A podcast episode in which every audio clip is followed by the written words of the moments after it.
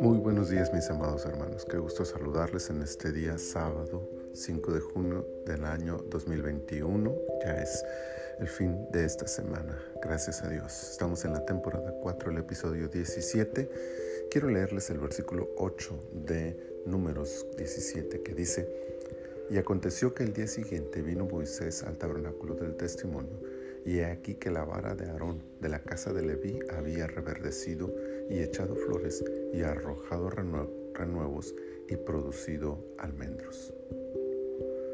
La lectura de los capítulos anteriores ha tenido como centro de atención las quejas de la nación respecto a la selección de Moisés como líder de la nación y de Aarón y su familia como los sacerdotes de la misma. ¿Por qué ellos y no alguno de nosotros? ¿Por qué no yo? Parece ser el pensamiento de algunos en ese contexto. Ya hemos visto las consecuencias de esos pensamientos, pero este capítulo sellará por siempre la discusión sobre la elección de esta familia sacerdotal. Tales discusiones no son ajenas a nuestros tiempos. Dios aún sigue llamando hombres y mujeres a su servicio y más de alguna ocasión tales llamados pueden ser cuestionados. La respuesta de Dios para ese problema fue la manifestación de una señal que indicara de manera incuestionable la elección que él había hecho. Las doce varas que se escogieron llevaron los nombres de las doce tribus, a excepción de la tribu de la de la tribu de Leví. A esta se le colocó el nombre de Aarón. El motivo para esto era señalar no la selección de una tribu solamente, sino que dentro de esa tribu la selección de una familia en especial. En otras palabras, Dios está siendo específico en el señalamiento de a quién ha escogido para su servicio. El resultado a la mañana siguiente demostró su voluntad.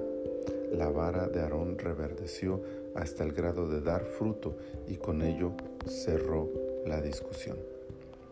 El llamamiento para servir a Dios puede tener muchas complicaciones, quejas e inconformidades.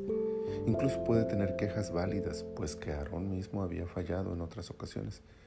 Pero si es real, este llamamiento tendrá dos características que encontramos en este pasaje. Primero, Dios mismo defenderá ese llamado. Segundo, el servicio a Dios se confirma con los resultados del mismo. En los dos sentidos, quien ha sido llamado por Dios no necesita defenderse a sí mismo. Dios y sus frutos del trabajo lo avalarán. En la obra de Dios todos hemos sido llamados a servirle en alguna área. Esto traerá algunos inconvenientes, pero Dios mismo se encargará de ellos para que tú y yo sigamos sirviéndole. Adelante, Dios está con nosotros. Demos el fruto que glorifique su nombre. Padre, muchas gracias por esta palabra, siempre oportuna, siempre precisa, siempre perfecta. Gracias por recordarnos que tú estás con nosotros y que tú nos has llamado, que tú nos has escogido estamos donde estamos porque tú así lo deseas, Señor. Muchas gracias, gracias, gracias. Te adoramos y te bendecimos y te pedimos que nos ayudes para poder seguir sirviéndote en medio de cualquier circunstancia que estemos atravesando.